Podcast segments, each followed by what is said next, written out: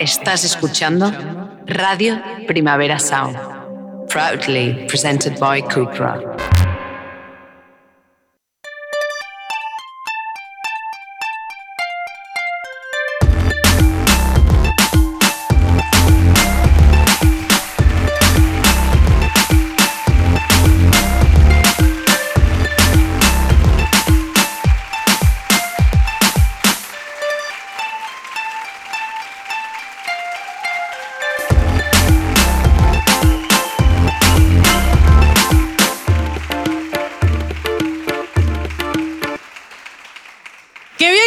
Estáis en la manifestación de sol.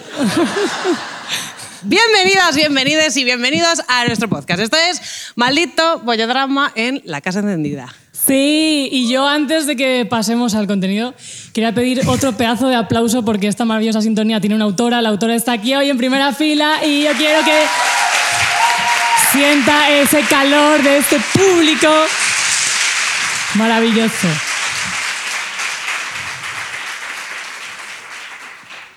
Ya está. ¿Ya está? ¿Tienes algo más que decir? Por ahora no, pero... uh, Tengo muchas cosas que contar. Bueno, quizás nunca lo imaginasteis, pero bueno, ya ha llegado el momento de hablar de un temita del que no hemos hablado nunca. ¿De qué vamos a hablar hoy? de padres. ¿Por qué Llevo no? tiempo sin ser usuaria de esto. Bueno, prácticamente desde el principio de nuestro podcast, eh, de los principios de Maldito Drama, este, bueno, pues lo que hacíamos empezó como a viralizarse. El tercicornio, los cactus, vaque, terci, nuestros caretos, sobre todo nuestras palabras. Comenzaron a inundar las redes sociales. Mira, mamá, una lesbiana que habla. Sí. No, no os un hecho insólito. Eh, porque ¿quién se podía haber imaginado pues todo esto? Nosotras no, desde luego. Bueno, un poco así. Tremendo par de ollerazas delante de un micrófono, literalmente uno, no sé si os acordáis que nos lo pasábamos ahora, tremendo upgrade. La precariedad. Sí, totalmente. Eh, pero bueno, hablando de eh, pues, cosas de personas sáficas, ni nosotras mismas nos lo imaginábamos, pero eh, hasta el toto estábamos de no hablar y del silencio que pues decidimos romperlo. ¿Y qué ocurre cuando rompes el silencio? Que te llega por redes muchísimo cariño todo el rato. Nadie te tira hate ni nada. Es todo... Nada de nada. La cosa es que cuando te quitas el bozal que te pone esta sociedad, eh, dice patriarcal, falocentrista, eurocentrista, capitalista, binarista, chevinista y todas las istas de la mierda, eh, que, bueno, sí, perdón, que se me va. que- Fascista también, dilo, hombre. También. Eh, bueno, cuando te quitas el bozal de la mierda y te vas a decir lo que piensas, eh, lo que ves, de lo que estás hasta el mismísimo, pues viene el odio. Y con el odio el hate, porque, amigas, hay amigas, no es lo mismo, aunque estén relacionados. No todo el odio es hate, pero todo el hate es odio. Y cuando hablamos de hate nos referimos a ese específico ajusticiamiento diario en las redes sociales. Un curioso fenómeno digital. ¿De qué te ríes? Se meten contigo, ¿eh? No, pues es como la risa esa nerviosa. sí, hate, sí. sí, los haters, ¿dónde están los haters? ¿Dónde están los trolls que decía Paquita Salas? Pues están aquí. Aquí están. Aquí, ¡Uh, todo- se ha ¡Ay, que se mata! Los nervios. Em, el caso es que el curioso fenómeno mm, digital este se traduce en una simple y llanamente eh, forma de pues, recibir eh, cada día una cantidad ingente de comentarios diciéndote que eres tonta, que eres fea, que estás loca, que si puta, puta, puta, puta. Y en definitiva pidiéndote que te calles. Eh, a ti te lo dicen mucho eso de que te calles. Cállate, aliado, aliado. Aliada de plancha bragas. sí, sí soy. ¿Te planchas las bragas? Eh, plancho bragas Las y calzoncillos. Claro, todo. Vale, tiene un montón no de plancho nada, tiene un sí. montón de ácaros. Hay que planchar. Bueno, te iba a decir que- Se ha quedado pillada, ¿eh? No, porque te iba a decir una cosa, pero era muy política. Yo una persona que Vale, mucho. luego, luego, luego. Wow. Bueno, la cosa es que, ¿sabéis cuál es uno de los comentarios más recurrentes que llevamos recibiendo eh, de nuestros queridos amigos los haters desde el principio? Esto lo digo masculino porque a, a ver si aceptamos que esa mierda pues la hace un porcentaje escandalosamente mayoritario de señoros, que no señores, hablamos de señoros, no es lo mismo, la definición de señoros es aquel varón cisgénero normalmente heterosexual no siempre, eh, que se comporta como buen hijo sano del patriarcado, tratando de una forma machista, misógina y LGTBI-fóbica a quienes no son sus iguales, vaya sus bros, eh, y que muestra total indiferencia o desdén por el feminismo o la igualdad. Retomo. ¿Sabéis cuál es uno de los comentarios más recurrentes que eh, dejan en los vídeos de lesbianas? Sí, ya te vimos que tienes un trauma con papá. E infinidad de variantes como dime que tienes un trauma con papá sin decir que tienes un trauma con papá, eh, cómo se nota que vuestro padre os abandonó, etc. Entonces, bueno, esto eh, por fin queremos contestar a, a este comentario, sí por, o sea... Si ahora os pidiese que levantaseis la mano a aquellas personas a las que eh, vuestro padre os ha abandonado, o pues os ha hecho maltrato, os ha hecho eh, mierda la autoestima, o simplemente ha pasado de vosotras a saco haciendo eso a lo que ahora por fin hemos puesto nombre, que es renunciar a la paternidad, pues se quedan cuatro manitas sin alzar. Porque tú, cariño, bebé, peluche, sabes de lo que estoy hablando y sabes que tú, cuando oyes padre, piensas en este, en Vigo Mortensen, en Capitán Fantastic. A lo mejor también puedes pensar en este, Phil Dunphy, súper guay, súper enrollado. Pero probablemente lo más parecido que has tenido en casa sea este.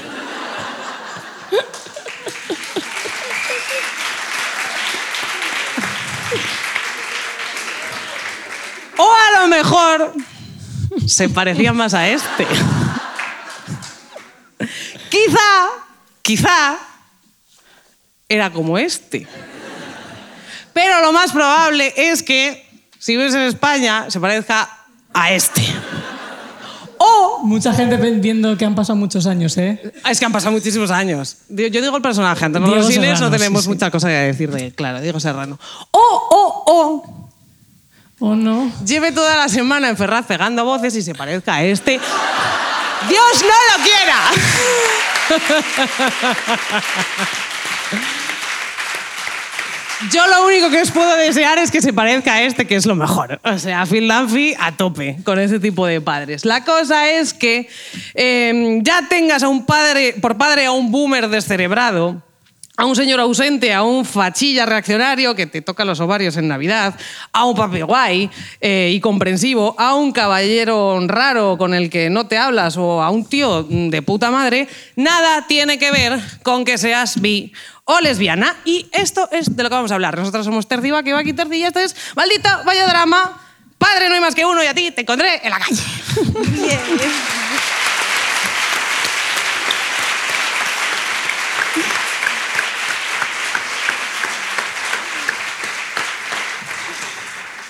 Me ha encantado la presentación de diferentes tipos de padre. Sí. Igual una nueva red flag puede ser dime si está en Ferraz y ya está. O sea, ahora eh, eh, en, en Tinder se puede poner dime si está en Ferraz y ya eso sabe Y ya está. conversación, abrir conversación.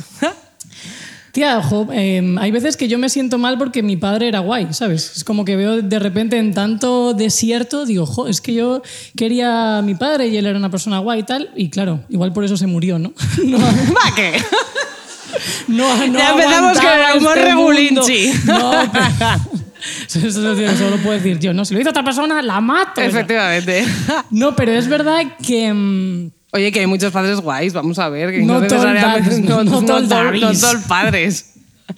Em, ¿Quieres empezar tú? Yo tengo em, temas, pero como el primero era tuyo, digo, venga, abre tú el melón. Bueno, El de pero- renunciar a la paternidad. El de renunciar a la paternidad. Pues esto es porque eh, yo llevo viendo como varias semanas y varios meses vídeos en TikTok y uno que se viralizó de hecho, que era un señor diciendo, ¿cuántos años cumples, hija? ¿14? ¿15? Y esa bromita que nos reímos a veces en plan de mi padre no sabe cuántos años tengo. ¿Hay alguna madre que no sepa cuántos años tenéis? Pregunto. Eso no ocurre. Entonces, ¿por qué ocurre lo Pero claro, porque también hay una doble presión. Está tan normalizado que un padre no sepa tu edad o tu cumpleaños o cuándo es tu fiesta de fin de curso que una madre es como que no se lo puede ni siquiera permitir. O sea, creo que hay un punto en que hay mucha carga mental por un lado y demasiado poca por otro. Entonces No. igual habría que equilibrarlo un poquito. O sea, que tampoco tiene que ser todo el rato ir a todas las fiestas de fin de curso, ni a todos los bailes de fin de curso. Pero... No, no hace falta. Vamos a ver. Yo creo que no hace falta. Claro ya que no. a algunos de mi hermana no he ido y no soy una mala hermana. Bueno. Creo. No sé. Pero Que sí que creo que ella. habría que repartirse un poco. Porque claro, es que mola mucho más ser papá. Claro, o sea, te quiero Bueno, decir... eso es como lo han pintado. Pero a nivel de gestión del tiempo, da mucho más tiempo hacer tu vida y el resto de cosas si eres papá que si eres mamá. Solamente hay que verlo en los perfiles de Instagram. Bueno, esto poner en el perfil de Instagram mamá de tres, o de cuatro, o de cinco. O sea, no hace falta. no hace ¿Hay, al- falta. hay alguno que pondrá papá de tres? Es que esa es la cosa. ¿Cuántos perfiles vemos que pone papá de y cuántos mamá de? Y que no son Ya. aliades que lo hacen para, ya sabes, bueno, El papi sexy. Ya. Son muchos, muchos temas, ¿eh? Aquí esto vamos a ir uno por uno. Ya es que sabía que este tema te iba a encantar. O sea, estamos ahí apretando, apretando. No, pero es verdad que. que, mm, joder, es que hay un punto en que tú eh, conoces a, a tu padre como padre hasta cierto punto, pero lo que decimos también de las madres de que una mujer no es solamente una madre. Un padre no es solamente un padre, también es un, o sea, un hombre. Entonces, cuando tú conoces a la personalidad de tu padre más allá de ahí, hostia, es un momento en el que igual tienes que desmitificar ciertas cosas. Y eso es una movida a la que te tienes que enfrentar. Y sentarte ahí con él, em, porque toda la vida diciéndote que no hables con extraños y de repente tienes que hablar con ese señor. Claro, pero imagínate. Perdón, es broma. Es broma, es broma, pero es broma, pero no es Es broma. pero si queréis no, No, pero es broma. Es- Tener el micro aquí es que me Cógelo, cógelo. este. Eh, porque es verdad que esto pasa siempre, ¿no? Siempre que decimos el se acabó, el Me Too, no sé qué, hay un punto de resistencia en que decimos no. Eso son otros, pero mi amigo no ha hecho eso, mi hermano no ha hecho eso, mi primo no ha hecho eso, mi padre, que va, mi padre, eso es ¿cómo va a hacer eso mi padre? Y hay veces que hay comportamientos machistas que sí que tiene tu padre y entonces, u homófobos, y tienes que desmitificar a ese señor que de pequeña, yo hablo en, en mi caso, ¿no? Veías como invencible, oh, el más fuerte, el que nunca falla en nada, el que te da seguridad, el que no sé qué. O sea, yo cuando le preguntaba a mis padres, ¿nunca os vais a morir ninguno? No, me decían, no, no, hija, no. Luego, mentira, murió. Pero, Me engañaron. pero es verdad, tú lo ves como que es incorrompible esa, esa figura y hay un punto en que cuando ya conoces a la persona que hay detrás de esa labor, tanto de madre como de padre, hay que ser crítica y muchas veces duele un poco porque son figuras eh, que han nacido... Pero como también nosotros a ellos, ¿eh? O sea, que eso también es la mintificación esa, normalmente tiene una doble dirección. Claro, pero O sea, tus padres nos- cuando te tuvieron probablemente dijeron, va a ser la mejor persona del mundo y ahora mira qué cuadro. O sea, Claro. quiero decir, con un Va a podcast ser de la mejor lesbianas, o sea, ingeniera de toda Exactamente, con esas España. pintas. Disgustos les habrás dado. ¿Sabes que yo de pequeña decía, o sea, pa- pasaba en coche por las obras y tal y decía, yo quiero ser como esos ahí, arquitecto? Y era albañil en realidad. Entonces, claro, ellos decían, ay, que la niña quiere ser arquitecta. Vas y yo quería ser albañil. Pues imagínate yo, exacto. Yo Ella salí periodista, que es peor todavía, ¿sabes? O sea, wow. No depende del- o sea, Que era una broma. Igual si llegas a trabajar en EDATV, igual sí. Ya, tía, qué horror. no. buscando el hate todo el rato. Siempre. Pero es verdad que es un proceso complicado con mm, compañeros masculinos a los que tienes cariño y quieres porque te das cuenta de que, oye, sí que puede ser tu padre el que la haya cagado, tu hermano, tu primo o tu amigo del alma, que dices, no, no, hombre, no, si este es súper rojo, ¿cómo va a hacer esto? Entonces es un proceso, yo creo, interesante. Claro. Lo que pasa es que yo quería centrar esto más, y lo vamos a hacer, en, en ese aspecto, que es una cosa... lo vamos a hacer. Lo vamos a hacer. Democracia. Es absolutamente social y es común a todos. Entonces, hay muchas veces que, y durante muchos, muchos, muchos, eh, decenas de, muchas decenas de años, nos han dicho y nos han metido a la cabeza que si tú eres lesbiana, esto te pasa porque tienes un trauma paterno. Y es como, no. O sea, lo primero eso no tiene nada que ver. Lo segundo, no. claro, ojalá los, o sea, eso de que los señores tienen la capacidad de hacernos lesbianas, no. eso es al revés. Perdón. Eh, entonces, sí que es verdad que yo, mm, como que este comentario tan recurrente, no solo que lo veo en las redes sociales, sino que es algo que se creen de verdad y se ha trasladado a eso de la paternidad cuando es como, por favor, o sea, no, basta. Pero y además linkarlo todo como al tema del trauma eh, abre un abanico inmenso de posibilidades. También te digo, porque claro, tú a alguien que se queje del trabajo le puedes decir, ah, tienes un trauma con tu patrono, ¿sabes? O tienes un... También. O yo qué sé, ¿sabes? O sea, no puedes linkarlo todo al tema del trauma. Del trauma. Y aún así, aunque hubiese sido así, tú imagínate que les dices, vale, sí. ¿Ya qué te pueden responder? Ah, pues, pues es que es verdad, que tienes un trauma con papá. Y es como, vale, sí. Y vas linkando todo el rato el bucle, ¿no? Y no sabes de, de esa conversación. La foto de la foto de la foto. Mientras de la luego te dicen, no, hay que cuidar la salud mental. Que es como, entonces, ¿en qué quedamos, señor? Claro. No puedo estar a todo a la vez. Claro. Y es que el relato ese, si te das cuenta, es como que no sale, lo que te digo, no sale de, la de las redes sociales solo, sino de la ficción también. Porque yo estoy como bastante harta, que ya va cambiando un poco, pero de ver en las películas, por ejemplo. Es como, eh, los padres son súper guays, pero cuando la madre está muerta. Es verdad. O sea, los padres son. mm, Solo hay padres súper guay, padres coraje, que se dice, ¿no? Como por ejemplo, la vida es bella, la madre está muerta, o no está en otro campo de, conversación, de, concentración. Nemo, la madre está muerta. Interestelar, la madre está muerta. Pero cuando las madres viven, los padres no son los padres guays y súper mega coraje. O sea, un padre solo se va a esforzar si la madre ha muerto. Y eso es lo que tenemos en la ficción. Y de hecho luego se suelen buscar. O sea, esto no tengo pruebas tampoco dudas. Bueno, sí tengo pruebas un poco, claro. Una persona, la, la viudedad en las madres se lleva mejor que al revés. Es decir, yo conozco muchas mujeres que cuando se divorcian o cuando se les muere el marido, eh, ellas eh, siguen solas y de hecho te dicen, "Buf, yo no voy a volver a lavar calzoncillos en mi vida, chavala. Y siguen. Yo tengo varios ejemplos, pero al revés, no conozco ni un caso de un señor que se haya divorciado o se le haya muerto a la mujer, lo que sea, que no haya estado a los tres meses ya con otra.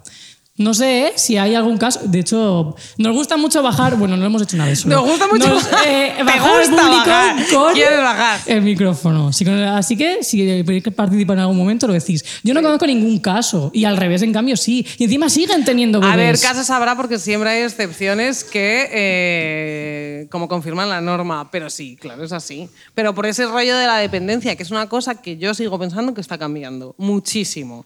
O sea, pero muchísimo. Y además que también esto creo que es porque antes eh, ponían a las mujeres en plan de tú no puedes rehacer tu vida. Tú ya se te ha muerto el marido, te jodes para siempre. Ya está. Tienes que estar vistiendo santos, que se dice. Y era súper mentalmente, pero era impuesto y socialmente era impuesto también. O sea, tú perdías a tu marido, tu marido te dejaba y te tenías que quedar sola y fastidiada. Y a los hombres no, era como corre, corre, corre, búscate otra que te lave los calzoncillos. Que es un poco mm, también ese rollo, ya no solo por, o sea, esa dependencia.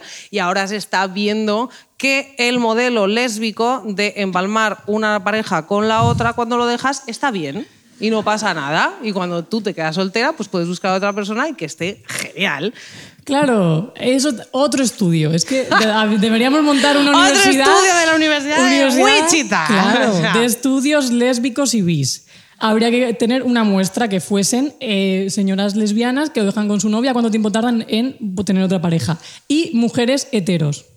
Ah, compara. Entonces, si la, la- la mujer lesbiana sigue en la- las bis, hacemos otro estudio. En las, porque claro, ahí habrá que ver también muchos factores. Pero Ya. si, claro, si el sujeto lesbiano eh, rehace su vida de manera recurrente. Sujeto lesbiano A con sujeto lesbiano B. Claro. El sujeto hetero no, rea- no vuelve a tener pareja en un cierto tiempo. Ah, yo ahí lo dejo, saque sus propias conclusiones. Igual porque es, porque hay mucho más equilibrio y relaciones más sanas dentro del lesbianismo. No lo sé, díganmelo ustedes. Bueno.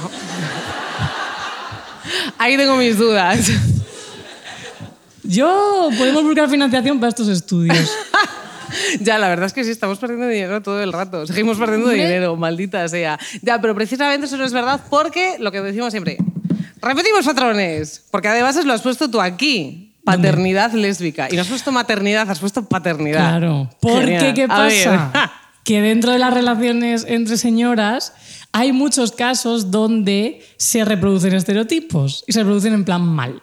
Y entonces muchas veces pasa que ves una pareja de señoras lesbianas, bis, tal, que han tenido una criaturilla y entonces dices, "Hmm, a ver, hay una que se parece mucho a lo que hacen los papás y otra que se parece mucho a lo que hacen las mamás. Y eso no está bien.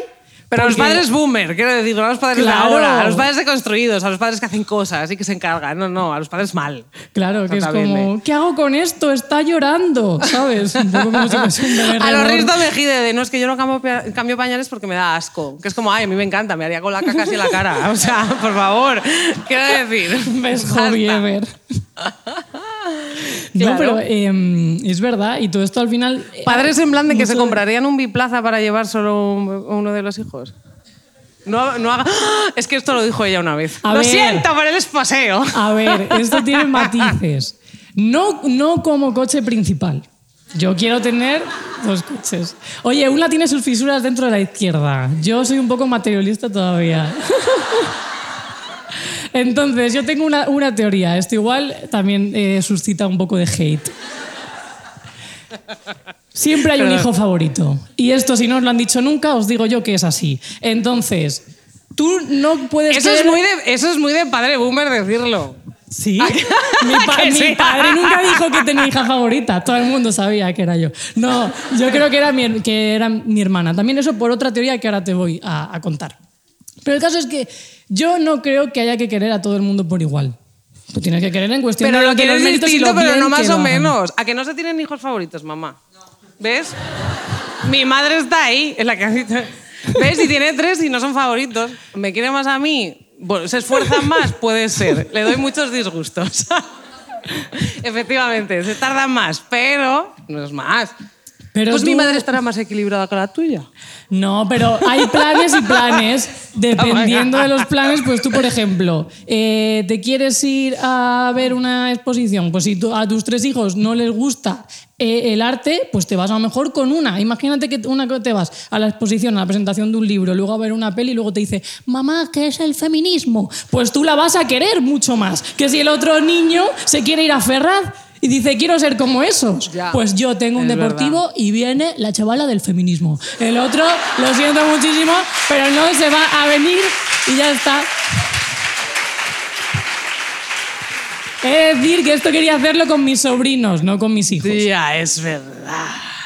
¿Ves? Tú querrías todos los hijos igual. A ver, yo el otro día, por ejemplo, dije a Lara, en plan, de podemos tener hijos, pero si sale cisetero lo devuelvo. es verdad. Como lo- es que yo me imagino además esa salida del armario de esa pobre persona. en- Hola, mamá, tengo una cosa que contarte y yo. no, es lo peor que podías hacerme, pero ¿por qué me dices esto? O sea, mínimo bisexual. O sea, mínimo, como poco. O sea, ya está. Queer, se tiene que poner brillitos en las pestañas. Si no, no puede ser de mi familia.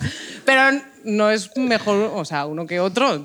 Eso es- vamos a ver. eh, Si hay gallarcado, hay lesborcado también. O sea, en mi casa tiene que llevar todo el mundo brillitos. A ver, si yo lo. no O camisas digo- de cuadros.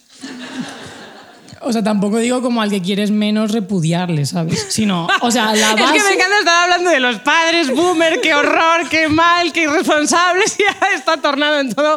¿A cuál de tus hijos quieres menos? Bienvenidos a Maldito Drama, esto siempre pasa. Hombre, es que yo te digo asegurar un mínimo, pero luego las cosas premium, ¿sabes? ya.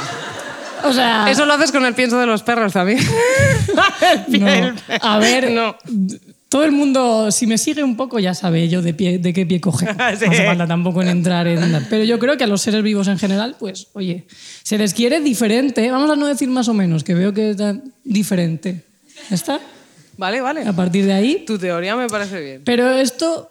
O sea, esto me parece lícito, pero luego el tema de los cuidados, tío, eso sí que hay que repartirlo. O sea, los pañales, lo que dices tú, a nadie le gusta oler caca. tío. A nadie le gusta Entonces, pañal. Eso hay que repartirlo, pero anda que no hay parejas de bolleras donde ves que Sí, sí. una hace de padre. Siempre pensamos además en la misma. Siempre pensamos en la misma pareja. Algo, esto es como lo de... Uy, casi digo el nombre. Como lo de la actriz... Todo el mundo lo sabe ya, pusieron comentarios con. Ya, cállate. O no, Me digas o no eso. igual lo hago para despistar. Pues esto siempre hablamos de una pareja que son, parecen heter- heterosexuales mal, mal, en plan de mm, una persona irresponsable y la otra que mm, se lleva todos los cuidados, y siempre hablamos de la misma pareja sin saberlo. Ya lo sabemos porque lo hemos hablado. Esto es como cuando te cae mal a alguien de repente y a ti también y lo descubres y dices, wow, pues esto, esto es exactamente lo mismo. Pero sí, sí, es como yo me voy al gimnasio, tú materna.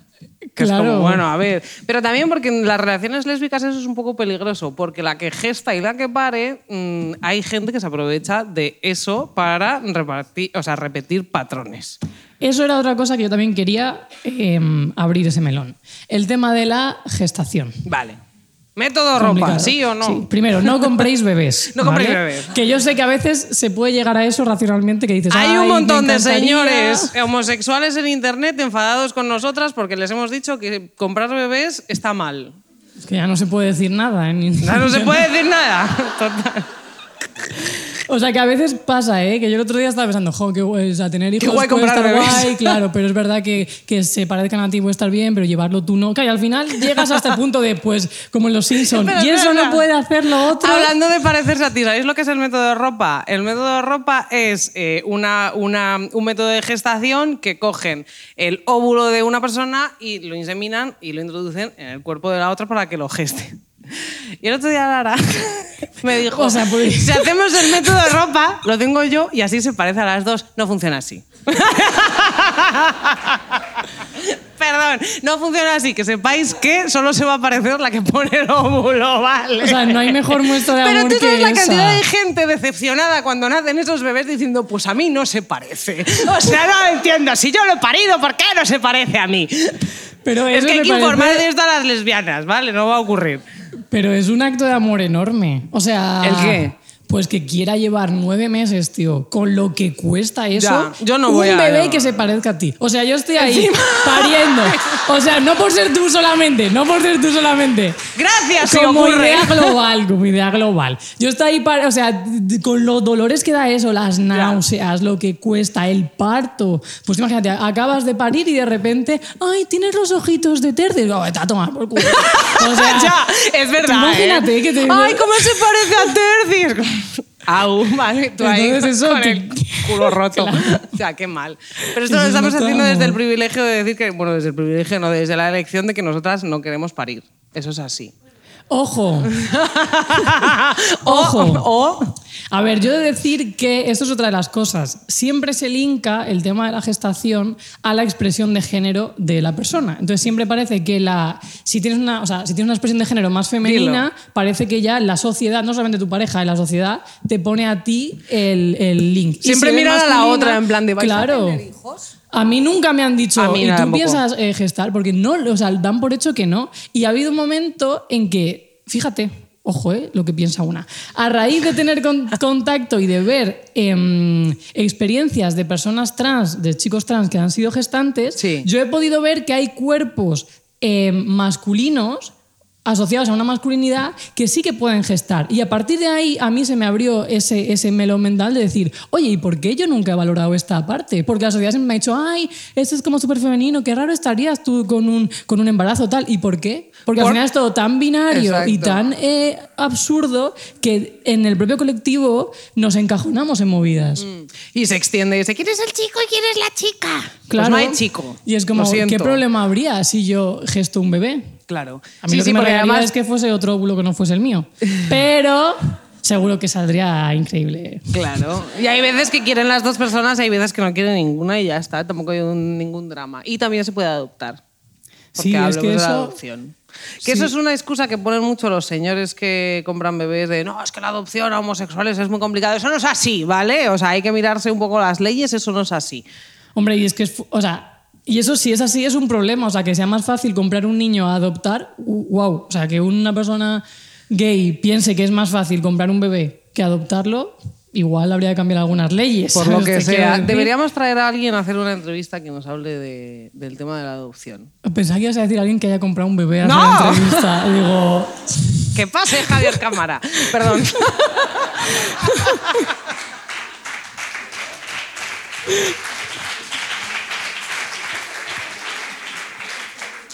hacer esto cómodo a la persona, a ver cómo le vendemos ese- esa entrevista también. Además ha sido la frase de, es verdad, no es verdad. Sí, es verdad. Sí, es sí, verdad, ha es, com- ha verdad. comprado un es verdad. O Miguel Bosé, que encima se compró cuatro y hizo un contrato para decir, si nos separamos te quedas tú dos y yo otros dos. Y ha pasado. Cuidado Es que- con eso, ¿eh?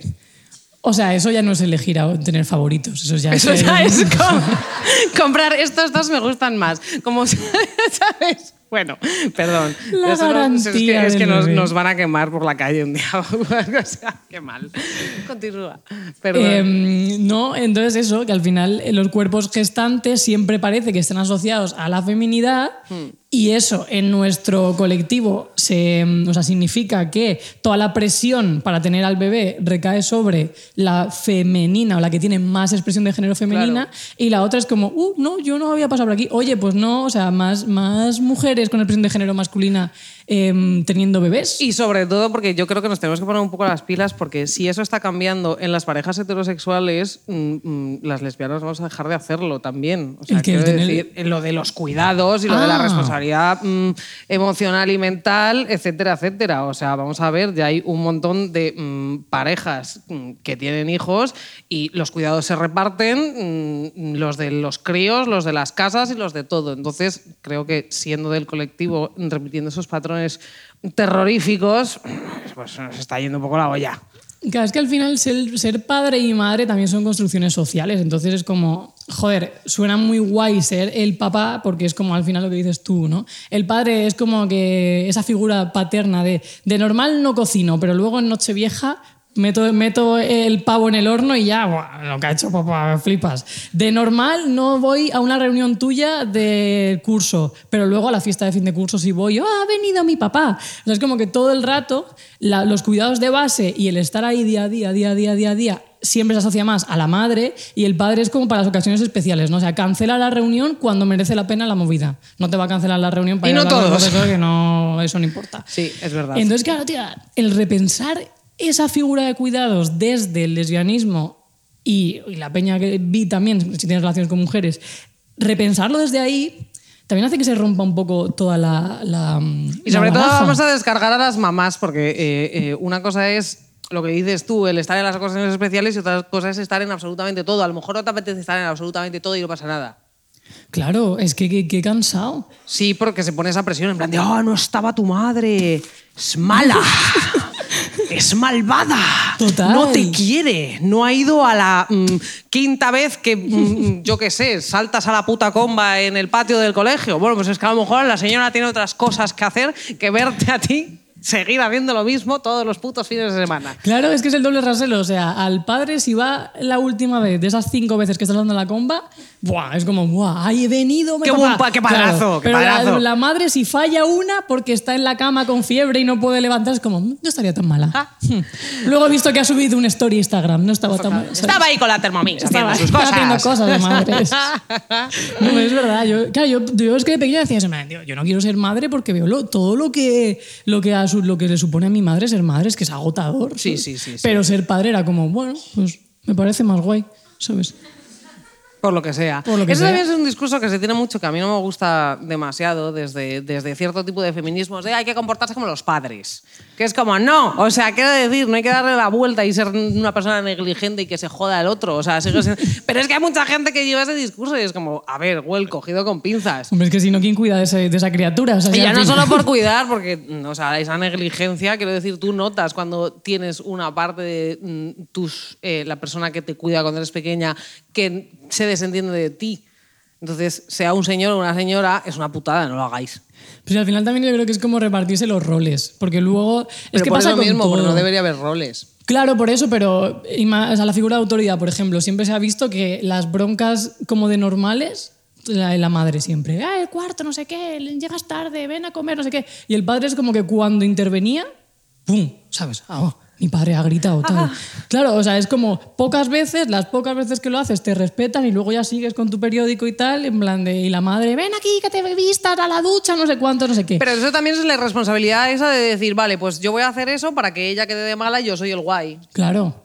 Mira, el otro día hablábamos eh, de la película de acción Turboman, que me acuerdo muchísimo porque es una ¿Qué película es de Navidad. Turboman? ¿Tú ¿Sabes quién es la peli de acción Turboman? No. Pues es Arnold Schwarzenegger. O sea, es un ¡guau! ¿No sabes qué es Turboman? No. Es que el otro día hablamos de esa película porque es una de nuestras Claro. pelis de Navidad más clásicas y que nos gusta verla. Pero Pues es que pues, no estamos hablando de la vida es bella, ¿sabes? No sabes lo que es la vida es bella, Dios mío. Pues raga, tienes pero que ver Turboman. Esto Espera un momento, que- ¿pero se llama Turboman? Creo que sí, no, No, sé. ¿a que no se llama Turboman? Se no es la llamará del- un padre en apuros Vale. o algo así en Navidad. Vale, la de Arnold Schwarzenegger Sí. que va por Turbo... Claro, esa sí que sé cuál es. Pues esa. Que solo hay uno. Claro. Y se mete en el centro comercial corriendo y sabe Pero, ¿y qué pasa? Que Vale. está el, el padre negligente que ha dejado para el último día el regalo estrella porque eh, le importa todo más que hacerle la ilusión al niño de regalarle ese muñeco de acción, no sé qué. La madre se ha encargado de todo lo demás. Es verdad. Y él está el último día, ¡ay, qué héroe! Le encuentra el juguete tal. Y el otro, el vecino, que es un señor que cocina más como afeminado, es al que, ¡ay, qué repelente, qué blandito, qué tonto tal! Que el señor tiene con el Turboman. Sí. Dos meses porque le importa lo que piense su hijo. ¿Y qué pasa? Que al final consigue, bueno, spoiler, si no lo habéis visto, ¿qué le hacemos? Consigue el muñeco, o ¿Te sorpresa. imaginas, no? No es oh, sorpresa. O sea, se mete en la, en la cabalgata, hace turo mandal y es como el héroe. Y es, Es como, verdad, me ¿alguien le puede decir a. Arnold que tenía que haber comprado el juguete antes? Por favor, gracias Arnold. Claro, y así, pues eso para mí refleja súper bien el tema de la, de la paternidad. Mainstream, ¿sabes? Lógicamente luego hay otros Me gusta padres que- llamarlo paternidad mainstream. Llamémoslo así a partir de ahora. ¿Sí? Venga, me parece. Padres mainstream. Padres mainstream. O Es que, son- es que es así. Sí, sí, sí. sí. Es como ese Total. rollo de... Y tu madre, mientras tanto, lleva desde julio comprando cosas que te gustan y guardándolas en el armario para puta Navidad. Es que eso es así. Es que y eso- eso no sale en la película. Claro, eso no sale. Ya. Pa' una cosa, Arno, que te pido, que compres el Turbo. Es que además me imagino esa conversación diciendo, Arnold, de verdad, o sea, te lo llevo repitiendo cuatro meses, te dije que se iban a agotar. Y el otro, pero, pero, pero, pero, pero, pero. Claro. Perdón, pero sí. Pero es que y luego Os reís seguro- porque tenéis unas en casa, ¿verdad? Seguro que luego en la juguetería, en Mari era turboacción, no, turboman. Ah, tu- no, este no es. Discúlpeme, es otro. No es el juguete. y comprando cualquiera, es verdad. En el bazar. ¿No te gusta este? Urboman. no, pero es que es verdad, tío. Al final te. Yo creo que también eso se resume en que cuando eres peque también le exiges más a tu madre y a tu padre porque estás tan acostumbrada a eso, a que eso es lo normal, que no, o sea, si un día la comida no está hecha y eres tu madre la que siempre cocina, es como, jope, otra vez lo mismo. Pero en cambio, si tu padre hace, en mi casa, por ejemplo, cocinaba la tortilla de patatas y era como, guau, el día de la tortilla de patatas era como, O la paella esa de vez en cuando, una vez al año, con el delantal y todo, que es como, eh, sé hacer paella, soy el mejor padre. Claro, no, entonces no lo criticabas en ningún momento. no, era como, qué rica está, qué rica está. Y mientras tu madre diciendo, bueno, 364 días haciendo la comida. Y me preguntan que qué hay de comer lo mismo encima cara de asco. Yo he sido de esas, lo siento muchísimo. Esto va a He servir. cambiado, ahora está todo rico. Es verdad. Oye, oye, también eso de no decirlo, tú te pones ahí a comer y no se te ocurre decir, joder, pues qué bueno está, pero la paella de una vez al año es, oh, qué, qué bien te sale la paella. Claro. Vamos, ni un grano duro, ¿eh? ¡Wow! Eres un héroe. Claro, pero, al final también eso permea en tu yo pequeño, ¿sabes? Pero, o sea, entonces tú te crías en eso y dices, bueno, pues como lo, lo normal es esto, pues esto es lo que hay. De hecho, joder, yo me acuerdo que con el tema de las tareas, mi padre era una persona funcional, acá sabía poner lavadoras, sabía hacerse la cena, sabía planchar, o sea, un ser humano que era capaz de un sim, que era capaz de vivir solo y no, o sea, y sobrevivir. En esa época era como un divorciado. Claro, era como súper raro, en plan Claro. de, ah, ¿tu padre friega los platos? Uh, no sé. O sea, solo le faltaba decir, no sé, pero no me das buena espina, ¿sabes? ¿Qué escondes? ¿Qué escondes? Eso es que el clásico que se dice ahora de cómo la ayuda. Bueno, Claro, A ver. simplemente era una persona pues, que era capaz de vivir solo, ¿sabes? O sea, que tampoco... Un ser funcional, Un ser funcional, está, punto. claro. Pero eso tú de, de pequeño lo ves así. Igual que con el tema de las, de las salidas del armario, ¿sabes? Que dependiendo de, de, de la figura paterna te imaginas una cosa y de la materna otra. Ya. Además es que la paterna es, es como, ya, ya esto está cambiando. O sea, a mí me gusta como mm, puntualizar que esto está cambiando. Pero nosotras somos del 80 y... 90, yo soy del 89, querida. Ah. Es que, quiero decir, soy más mayor. Bueno, pues esa época más o menos tenemos como... es Era un padre más estándar, pero había como dos tipos de relaciones padre-lesbiana. Que eran el... Es el hijo que nunca tuve. ¡Machote! De repente todos sus sueños proyectados. Claro, y tú llevabas una novia a casa y decías, pues está buena. Ese tipo de relación, eh, es que había de esos. Ah, dos chicos me da asco, pero dos chicas me gusta. Pues ese tipo de mierdas. Eh, y luego había el otro de decir, pero ¿cómo, cómo, cómo, cómo no vas a estar con un chico, Dios mío? Porque padres homofóbicos había, pero... Igual esos dos perfiles en una misma cabeza se iban como turnando, ¿sabes? Como cuando, Sí. en plan de, pero ¿cómo, cómo, cómo? Bueno, es que está muy buena su novia, claro. Pero ¿cómo, cómo, cómo, cómo? Sí, a mí también me gustan las mujeres, entonces a ella igual, ¿sabes? Como una especie de... Menos ir al psicólogo, todas las... Porque ellos al psicólogo... O sea, claro, cuando dicen, no, que Pero ya justo". psicólogo ellos. Claro, no tú. ellos, o ellos, sea, no claro, tú. no mandarte a ti, sino ir ellos. Claro, que es como llevar muy malas, llevo muy mal la salida del armario de, de mi hijo, pero no, siempre al final es como, jo, mis padres no lo aceptan tal, que es como, si es que está todo mal, todo mal. El foco debería ser que fuesen ellos a terapia, no que fueses tú Efectivamente. y que fuesen ellos sin llevarte a ti. Que eso también en la Comunidad de Madrid hay que eh, recalcarlo. Aquí hay que recalcarlo, efectivamente. sea. Por lo que sea. Yo tengo una teoría de todas formas, Vale. de otra de la Universidad de Estudios Lésbicos, y es que Tenemos que, tenemos que buscar una ciudad. En plan, de estudios de Wichita, pues los estudios lésbicos, ¿de qué ciudad salen? no sé, de Ávila, Gilipollas. podría estar guay. Venga, sí. La Universidad Pontificia. De estudios. de estudios lésbicos. Sea, U-P-E-L. Venga, de la UPL. De la UPEL. Según la No UPEL... nos vamos a acordar y es bueno. UPEL. Bueno, está grabado, gracias. Claro, Universidad Pontificia de Estudios Lésbicos, la Venga. UPEL. Pues según la UPEL, eh, en, en el caso de las lesbianas, em, los padres yo creo que lo llevan mejor que las madres. Y esto es porque creo que todavía hay arquetipos de familia donde cuando, vamos a entendernos, si una madre, su, o sea, su hija está con otra señora, es como, bueno, lo llevan peor porque es como que otra chica hay en la vida de su hija. Pero estamos hablando la de casos concretos, no de Claro. todos. No, no, Vale. no, o sea, según la UPEL. No somos nosotras de generalizar nunca. O sea, es verdad, la Y en UPE. el La caso- UPE dice claro. que. Vale. Y en el caso de los padres, tú tienes una hija lesbiana y el padre piensa, ¿quién será el que se la va a follar? Me cago en tal, no sé qué, a mi hija, un pedazo de cabrón que va por ahí. Entonces, claro, porque piensa... Hay algunos que sienten alivio, claro, entonces claro. ah, que está con una mujer, vale, el único hombre de su vida voy a ser yo, ya está. Ya. No, esto es la realidad.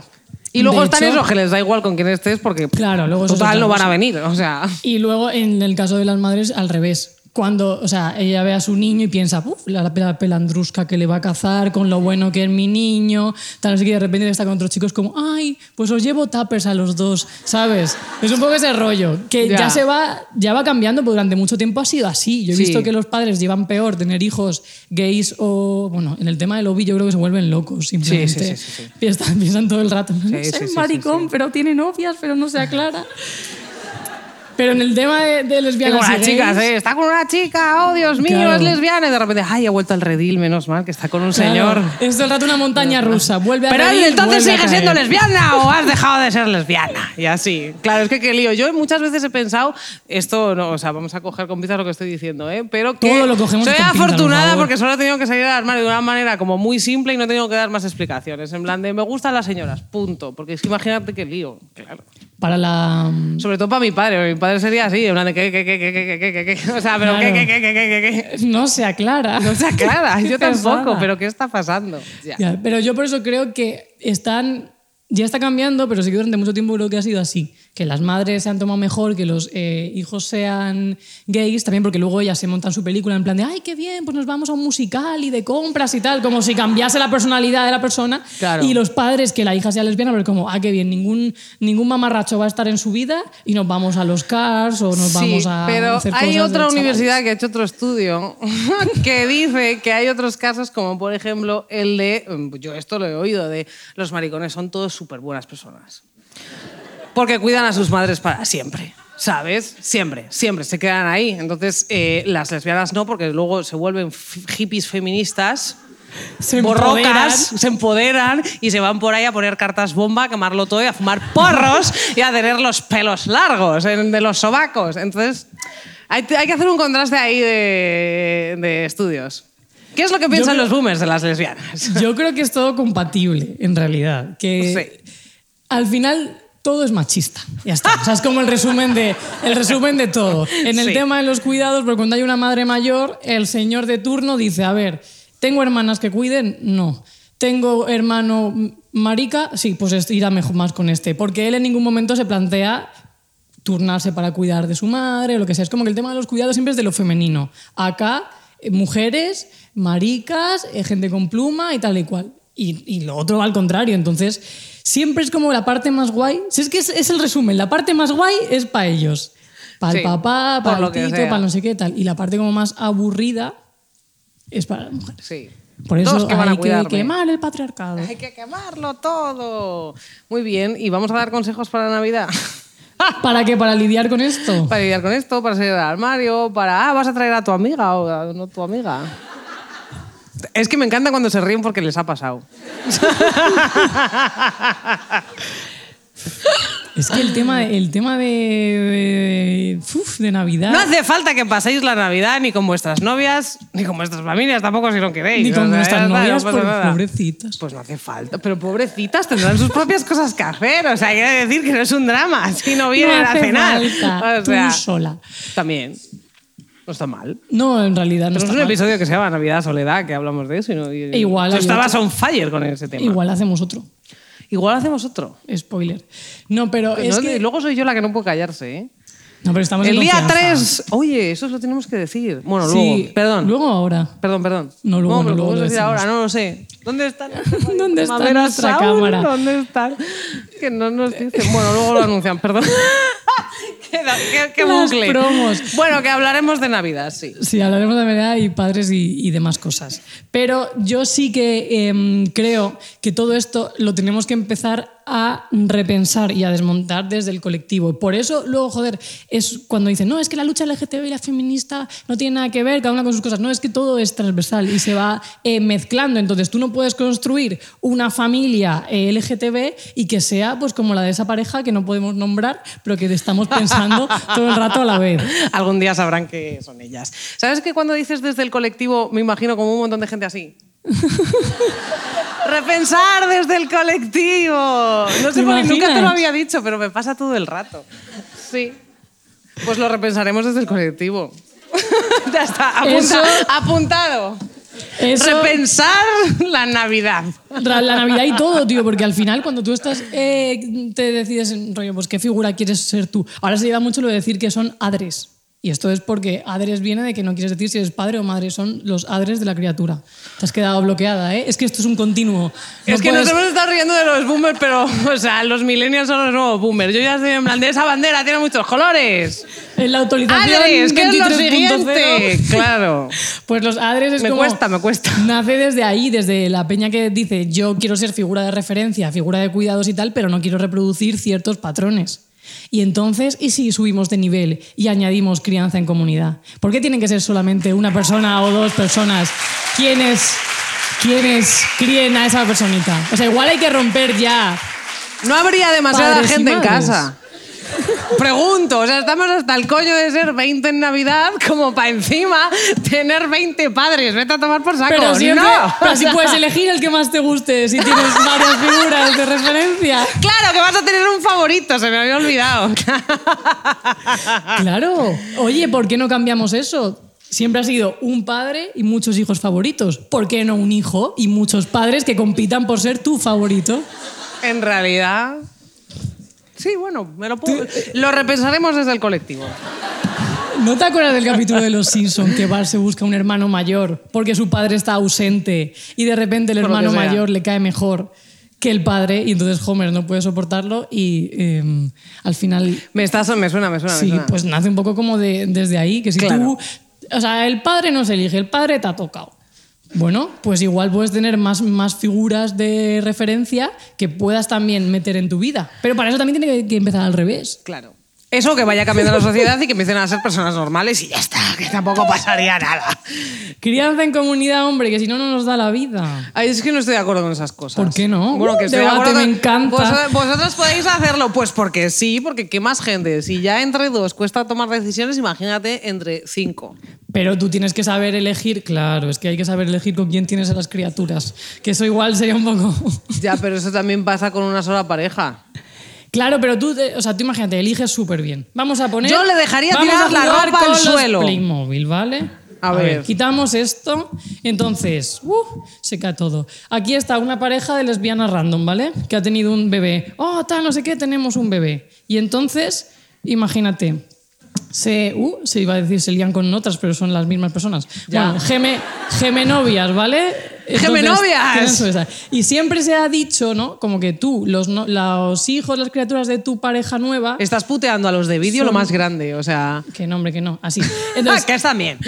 las tú te echas una novia, ¿vale? Por lo que sea, que ya tiene hijos. Entonces, como no, es que son sus hijos, yo no, No, soy hombre, su madre. yo no tal". haría eso, que somos Claro, señores. Pero es que hay mucha gente que tiene ese discurso de no, no, yo los hijos de mi pareja, ella ya viene con su mochila o él viene con mochila, no es cosa mía. Porque también la sociedad te dice eso. Con mochila, o sea, es que me ¿Llaman parece, eso? eh, lo- el peor eh, símil del puto universo. Yo adopto hijos de otras y gatos de otras, lo digo. O Pues sea, eso es verdad. crianza Imagínate, ya tiene gato, yo no quiero. red.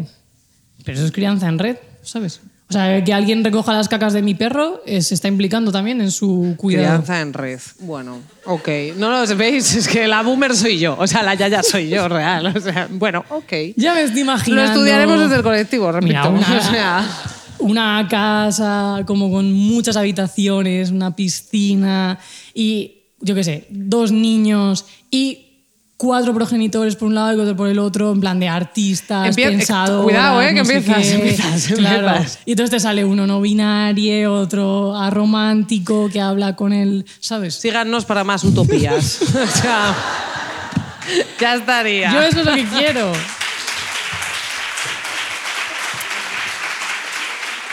No, en realidad no.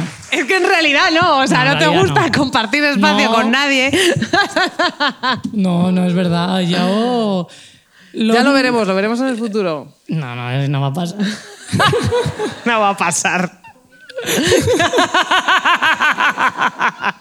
No voy a estar de acuerdo. en la- No, porque además, ¿quién pare a esos bebés? Efectivamente. Nosotras no vamos a hacer eso. Y además, ya que lo pares, te lo quedas tú. Encima, va a pasar cosas guays con otra persona. Llega a ¿no? Obregón y te lo roba, el bebé se lo lleva, lo saca de tu casa por la noche. Ese va a ser el nuevo. ¿Cómo era? El... No era el Grinch. No sé, me imagino como un elfo malvado en Navidad, en plan de cuidado con el Por bebé eso, que yo llega también me he imaginado eso, pero tiene un. Peter Pan, ¿no? Peter Pan era el que raptaba niños. Creo que. Yo creo que sí, se los llevaba por la ventana, en plan, ven a un país súper genial. Y los raptaba para trabajar para él. O sea, claramente. Les tenía ahí en el barco, izando la vela, desizando la vela. O sea, claro. La verdad que Explota- no- era, el, era el antiguo Amancio Ortega. O sea, es que-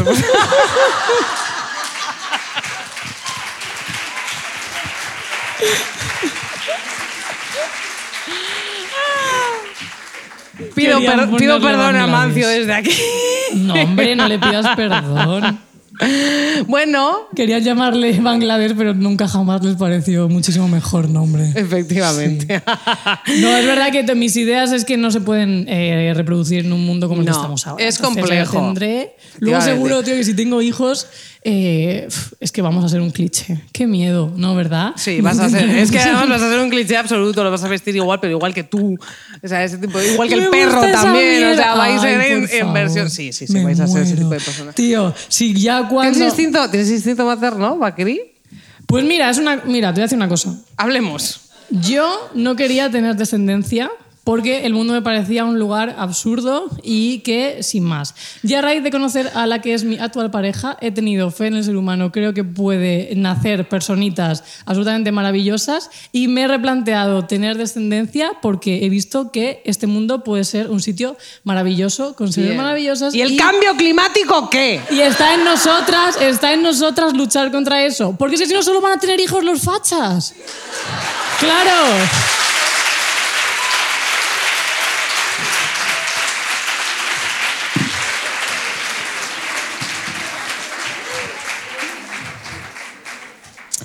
Es verdad.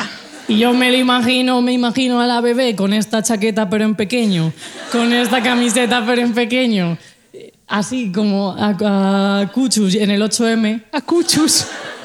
A Cuchus en el 8M, ya. A ver. Claro. Es verdad. Me parece. Me parece Porque un sobrino no es igual, ¿eh? Porque luego... Habla, luego- esa es tu opinión. Los padres tienen mucho margen de maniobra. ¿No creías en la crianza colectiva? Crianza colectiva con tu hermana. Crianza colectiva, pero... ¿Ves cómo es una utopía? Claro que es una utopía. bueno, eh, en fin. Bueno, vamos a ir terminando, ¿o no?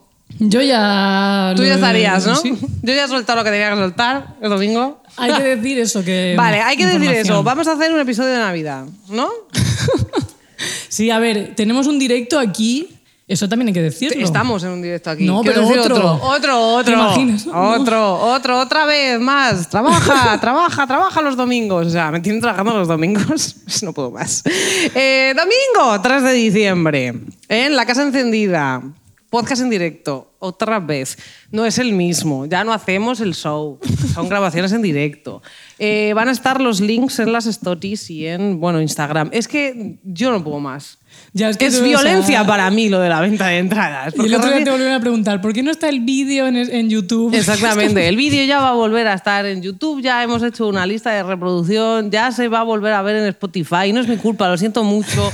Pero aunque no sea mi culpa, yo lo siento mucho. Las entradas cuestan 15 euros porque hay un montón de gente trabajando aquí. Por favor, es que también es Claro. verdad.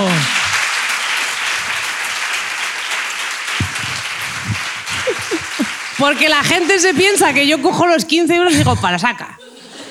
Claro, pero no, o sea, hay tres personas ahí, hay otras tres personas en Barcelona trabajando, hay otra persona haciendo creatividades, hay otra persona que luego edita el vídeo, hay otra persona que luego lo sube a los. Espero que sean personas distintas y no seamos ese tipo de gente que una, una persona lo hace todo, ¿verdad? ¿Te imaginas? ¿Verdad? Explotando vale, a explotando. la gente. Entonces, igualmente agradecemos mucho esos 15 euros que os habéis gastado porque el alquiler está carísimo, sobre todo en. Madrid. O Sí, sea, eh, mira, esta es que la Comunidad de Madrid, bueno, eso lo- para, para otro episodio. Pero mira, linkamos a que mm, esto no. O sea, para la gente que lo escuche en Spotify ya no le sirve para nada. Pero los que estáis aquí, mañana hay una concentración en eh, Sol a las 7 de la tarde para intentar que esta señora acá Ayuso pues deje de recortarnos derechos y libertades. Que pare, Entonces, un poco. eh, hay que ir. Hay que ir porque. Porque sí. Hay que ir porque ya estuvimos hace dos años, más o menos en la misma fecha, concentradas porque decía que se iba a juntar con Vox para derogarla. No lo hizo porque no le venía bien y ahora, pues, otra vez con lo mismo. Que no es lo mismo una ley estatal que una ley autonómica, que le echemos un ojo porque está todo el mundo diciendo, no, la ley estatal está hecha y no puede derogar nada. Sí puede, porque las autonómicas llevan, de hecho, esa eh, se aprobó gracias a Cifuentes, o sea, gracias al Partido Popular también. Y esa es la que se quiere cargar, no la estatal. La estatal no puede. Pero, eh, bueno, ya por no dejar de o sea, para dejar de ser una comunidad autónoma en la que haya terapia, pseudoterapias de conversión, pues no estaría mal. Yo qué sé, cositas, ¿no? Derechos humanos, ese tipo de cosas. ¿Y qué hacen los gays del PP ahora? O sea, me gustaría hablar con uno, con uno de ellos por curiosidad. O sea, ¿qué estará haciendo? Ahora, Ahora en- mismo, en o sea, Sol, conforme. claro, estarán en sol, digo yo, manifestándose. Ay, no. manifestándose Ojalá- por la amnistía. Ay, ay, no. Deberíamos traer a, a un- Deberíamos empezar a hacer No. entrevistas incómodas. A esa persona a la que a Ah, ti te vale. dijo, eh, a esa actriz que no podemos decir quién es, eh, No quiero que traerla. venga. Un ok, señor que haya comprado un bebé, que venga. Y un gay del PP que venga. Y hacemos algún formato de entrevista al final en plan de ¿le pegamos o le abrazamos?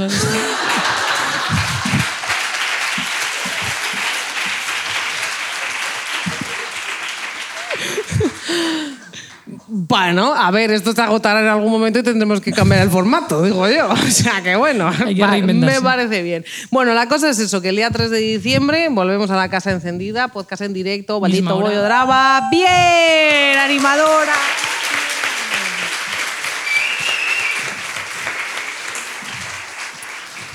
Y nada, que pues, pues ha estado muy bien, ha estado divertido. La primera vez que estamos en la Casa Encendida, muchas gracias a la Casa Encendida. Aquí es donde grabamos los episodios nuevos también, en ese estudio tan chachi que tenemos nuevo, que se oye también y que se ve también, que se va a restablecer el vídeo en Spotify, por favor, que os lo prometo. que lo tiras. que lo tiras. Y ya está, tenemos algo más Sí, que gracias a Sara, a Radio Primavera Sound, a Ángel, a todos los técnicos, a todas vosotras, vosotros y vosotros por venir. A que Izaro, que está también por aquí. Que es maravillosa y viste súper bien. La persona que mejor superbién. vestida está de la sala es ella. Dilo. Y ya está. Y ya no tenemos que dar las gracias Y a con nadie el pelo más. bonito, es increíble. Sí. Y claro, qué pelo, no sé dónde estás, pero tienes el pelo precioso. bueno, que se nos va la puta olla. Os queremos mucho, nos vemos el mes que viene, en la semana que viene, 15 días, ¿no? En Spotify. Gracias por venir, gracias por gastaros el dinero en vernos y gracias por reíros tanto y aplaudirnos tanto, que ha sido precioso. Sí, bien.